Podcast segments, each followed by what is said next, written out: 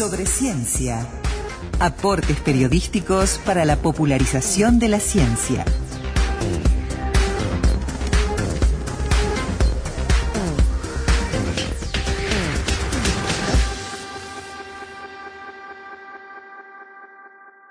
Se nos había pasado la fecha y, afortunadamente hubo alguna coincidencia, algún buen amigo que, nos advirtió de la importancia de esa jornada y de alguna manera estamos haciendo una especie de flashback.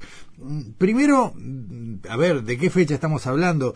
Eh, se conmemoró a nivel mundial la semana pasada, puntualmente el día 19 de noviembre, eh, el Día Mundial del Retrete. Esa es la definición formal que las Naciones Unidas en español le da a esta fecha que, eh, más allá de que a muchos puede moverlos a una especie de sonrisa socarrona, tiene una importancia crucial, porque eh, atrás de esa idea del Día Mundial del Retrete, de lo que se está hablando es de eh, el derecho humano al acceso al saneamiento, al acceso a unas mínimas condiciones de higiene que garanticen que, eh, a ver, lo que pueden ser focos infecciosos, deterioros en calidad de vida, daño ambiental, un entorno eh, de alguna manera hostil para la vida humana, pueda transformarse en algo más digno. Entonces, eh, esta fecha empieza a mover a una reflexión. Ya no hablamos solamente de, un objeto, sino que hablamos de el destino de aguas negras, hablamos de saneamientos, hablamos de acceso a higiene en los hogares y hablamos de eh, las deudas que cada país tiene en este sentido, porque los números globales son asombrosos. Cuatro mil millones de personas en el mundo, según estima Naciones Unidas, no gozan de un saneamiento adecuado. ¿Y por casa cómo andamos? Bueno, eh, los datos no son nuevos, son del 2011, pero también hay números muy dispares en cuanto a la realidad entre eh, lo que es el anillo urbano más sólido de Montevideo y la periferia de la capital y el resto del país. Nos vamos a meter en esto, vamos a hablar de cuáles son las condiciones en Uruguay y qué es lo que nos está faltando para un problema que, insisto, es muy serio desde la dimensión humana y desde la dimensión ambiental. Para eso le agradecemos mucho estos minutos a alguien con quien hemos conversado montones de veces aquí en Sobre Ciencia, pero pocas veces en este De hecho, solo una vez recurrimos a la ingeniera Julieta López, secretaria ejecutiva de la Fundación Recaldoni, en su rol de ingeniera civil especializada en hidráulica ambiental, con, eh, como conversamos recién, también con una especialización, una maestría en ingeniería ambiental. Vamos a hablar de esto. Julieta, ¿cómo estás? Buen día. Hola, buenos días para ustedes. Eh, muchas gracias por estos minutos y bueno, y por hablar mm, generalmente, claro, con, el sombrero puesto de la fundación, de todo el, trabajo que hacen desde la Ricaldoni, no hemos encontrado tal vez tanto espacio para hablar de esto, que es fundamental, es un problema eh, delicado y que tiene todo por delante para resolverse.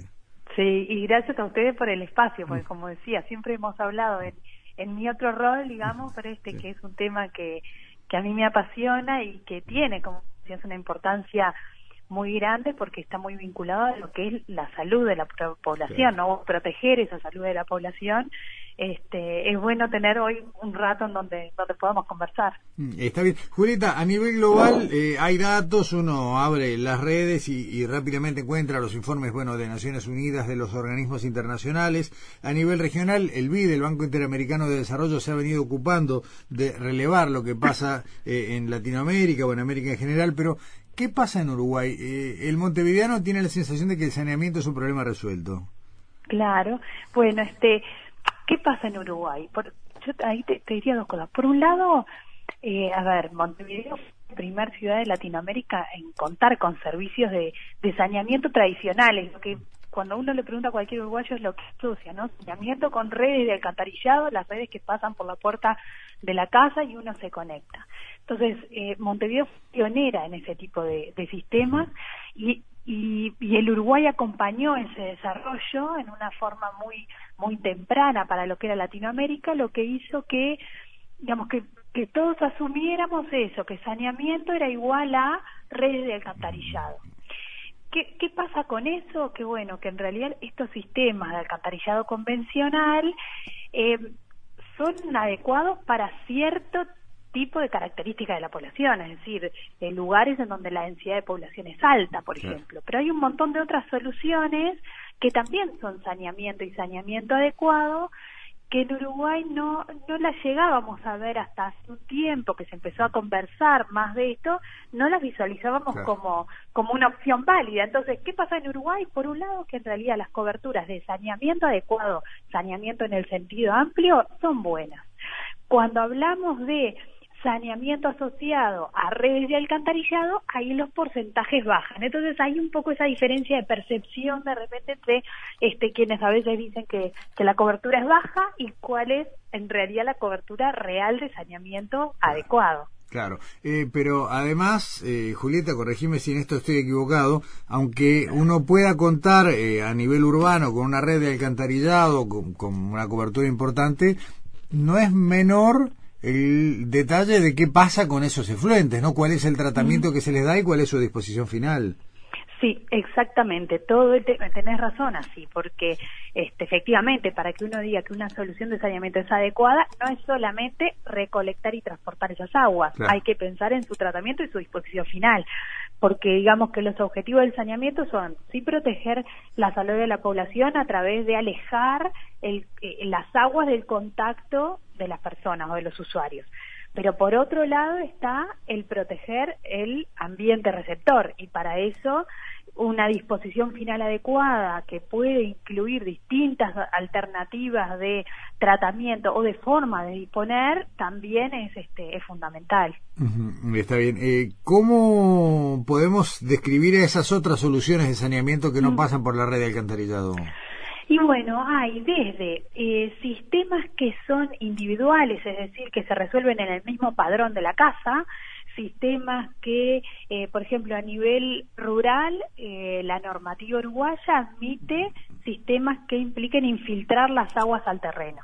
Esas soluciones que infiltran aguas al terreno, que pueden tener alguna etapa de tratamiento previo o no, a nivel urbano o suburbano la reglamentación no las admite. Sin embargo, a hoy ya se está empezando a pensar que puede haber algunas condiciones de densidad de población, de características del subsuelo, es decir, tiene que ser un suelo que permita la infiltración, un suelo arenoso, no puede ser un suelo arcilloso. A su vez, el nivel freático, la napa, tiene que estar bastante profunda porque no podemos permitir que haya una contaminación de esas aguas.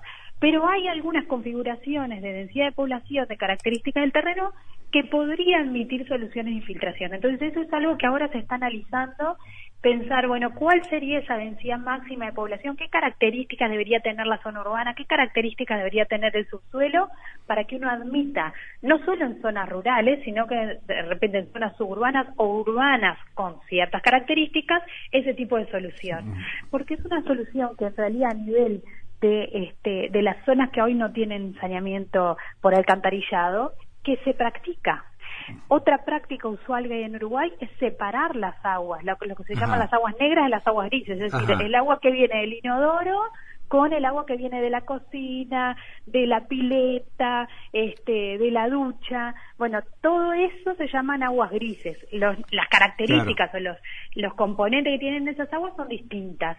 Uno recorre el interior del país y pregunta y, hay prácticas de separación de aguas y donde gestionan distintas las aguas.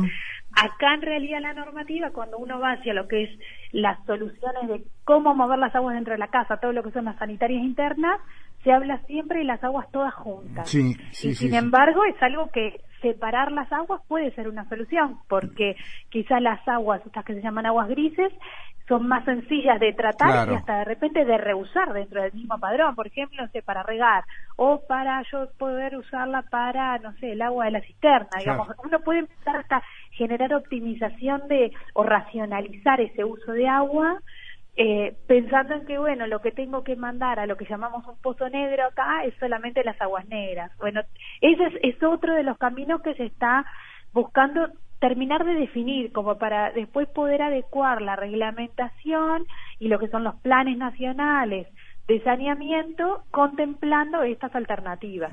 De manera que soluciones que hoy existan eh, y que hoy de repente uno decía, bueno, esto es saneamiento no, quizá alguna de esas sí son sistemas de saneamiento adecuados, quizá algunas haya que hacer alguna pequeña adecuación, pero universalizar el acceso al saneamiento en Uruguay ya no pasa por decir tenemos que construir redes de alcantarillado para todo el mundo, que que es una inversión, digamos, este, desmedida para, para lo que se requeriría. Y además estaríamos construyendo sistemas que en algunos lugares no estarían funcionando bien, porque si la densidad de población no es alta, son sistemas que que no trabajan bien. Claro, requieren un, volumen importante para, para el arrastre, justamente. Claro, exactamente, exactamente. Si no hay problemas de sedimentación, que eso trae problemas de olores, este, entonces es un problema, con una necesidad de, de mantenimiento mucho más seguida. Este, así que un poco Uruguay se ha embarcado y desde lo que es eh, la Dirección Nacional de Aguas, la Secretaría Nacional de Agua, Ambiente y Cambio Climático, se está trabajando en ese en esa línea, ¿no? Este y, bueno, y de eso eso ya hace un tiempo que desde la Facultad de Ingeniería se está trabajando junto con este, estas dos instituciones para bueno para ayudar en ese proceso de, de, de, definir cuáles son esas alternativas este, válidas para poder tender a lo que fija los objetivos de desarrollo sostenible, ¿no? El, el que todo el mundo tenga un acceso adecuado a este sistema de saneamiento. Está claro. Y Julieta, la, mm, una, una de, la, de los párrafos que me llamó la atención del informe del BID, que insisto, toma los datos del censo del año 2011, habla, bueno, de alguna relación que uno también toma como, como obligatoria prácticamente, que es que quien tiene un sistema de pozo negro eh, necesariamente tiene que recurrir periódicamente al servicio de una barométrica para... Eh, el informe del BID dice, bueno, que los volúmenes de barométrica son despreciables en cuanto a lo que debería ser la, la, carga de fluente predecible. Eh, con lo cual estamos hablando de lo que vos decías, bueno, de infiltración al terreno, de posible contaminación de acuíferos, eh, todo un tema que requiere solución caso a caso, muy complicado. Sí, requiere solución caso a caso, es como decís, porque, claro, uno cuando hablamos de pozo negro, el pozo negro eh, habilitado por las ordenanzas y correctamente diseñado y construido es un pozo que es impermeable, completamente estanco. Quiere decir que uno tendría que estar llamando a la barométrica del orden de una vez al mes, una vez cada 15 días. Si uno pregunta a las personas que tienen pozo negro cada cuánto llama la barométrica, son muy pocos los casos en que lo llaman con esa frecuencia. Y eso muestra podemos estar mostrando que haya separación de aguas en la vivienda, que lo decíamos, y que entonces, bueno, solamente se estén mandando las aguas negras al depósito y las aguas grises se estén gestionando distinto. Puede estar implicando lo que tú decías perfectamente, que haya infiltración, cuando se dice, bueno, el pozo lo pinché, claro, que uno lo, lo perfora para hacerlo permeable y que eso infiltra el terreno de vuelta, en algunos casos eso podría ser una solución adecuada y en otros casos de repente no. Este, y el otro que te diría que de las, de, las tres alternativas es la, la más delicada, que haya robadores hacia la vía pública, que eso es algo que también uno cuando recorre ve, es decir, una tubería por la cual cuando se llena el pozo el agua sale hacia la cuneta. Y ahí sí estamos teniendo escurrimiento de agua por la cuneta que bueno están cerca del contacto de las personas de los niños que jueguen este, juegan a la pelota y se les fue la pelota este o sea ahí hay un tema que es un poquito más delicado y por eso esto de de ver cuáles son las alternativas válidas que después sin duda va a implicar ese tema caso a caso que tú decías bueno cómo hacemos para que este cada caso se pueda chequear si es una solución adecuada o no y eso sin duda pasa por trabajar con la gente con la población porque es, en definitiva es el mismo, es el, el, el, habitante de ese padrón de esa vivienda la que tiene que tener todos los elementos y toda la información para poder decir, bueno, esto que yo tengo es adecuado o no, ¿qué tengo que hacer para mejorarlo? Porque en definitiva acá todos queremos tener una mejor calidad de vida, que la solución que tengamos sea segura, por lo que si tenemos toda la información, este, yo confío en que, en que la, propia, la propia población se va a sumar a ir haciendo esa transformación. Este, pero es un trabajo, claro, medio de hormigas y de pasito poco a poco. Y que hay que instalarlo, ¿no? Como, como un tema y hoy está bastante lejos de, de, las prioridades. Eh, Julieta, para, para redondear esta charla y a cuenta de más, porque en realidad me parece que lo que tenemos que hacer es hablar más seguido, si lo que queremos es que la gente eh, se concientice sobre este asunto. Eh, ¿Hay algún número, una cifra o un dato aproximado de cuántos individuos en Uruguay no estarían contando con el saneamiento adecuado? Eh, a ver, no, porque ¿qué es lo que sucede? A nivel de el INE, que tú decías los datos de 2011, las cuáles son las preguntas que uno le hacen en la encuesta para saber qué tipo de saneamiento tiene. si uno tiene eh, saneamiento por red, si tiene pozo negro o si tiene fosa séptica. Ahora, el pozo negro, no sabemos, el pozo negro es impermeable o no es impermeable, tiene robador o no tiene robador. Fosa séptica, la fosa séptica también es, es, es, un tanque, digamos, impermeable, pero la fosa séptica está pensada para que queden los sólidos ahí adentro y el líquido siga. Es decir, que la fosa séptica tiene que tener necesariamente algo después, sea una infiltración, sea la conexión a un colector, algo. Si la fosa séptica está sola, tampoco es una solución adecuada. Entonces, eso de que sea sola fosa séptica no lo tenemos como para sacar. Entonces, este, digamos, si hay datos, OCE, por ejemplo, tiene para todo el interior cuál es la cobertura de alcantarillado. Lo mismo la intendencia. Entonces, y tienen tanto de lo que es cobertura de red como lo que es población conectada a esa red. Entonces, ahí sí podemos tener un, un dato de cuánta gente tiene alcantarillado y cuánta no.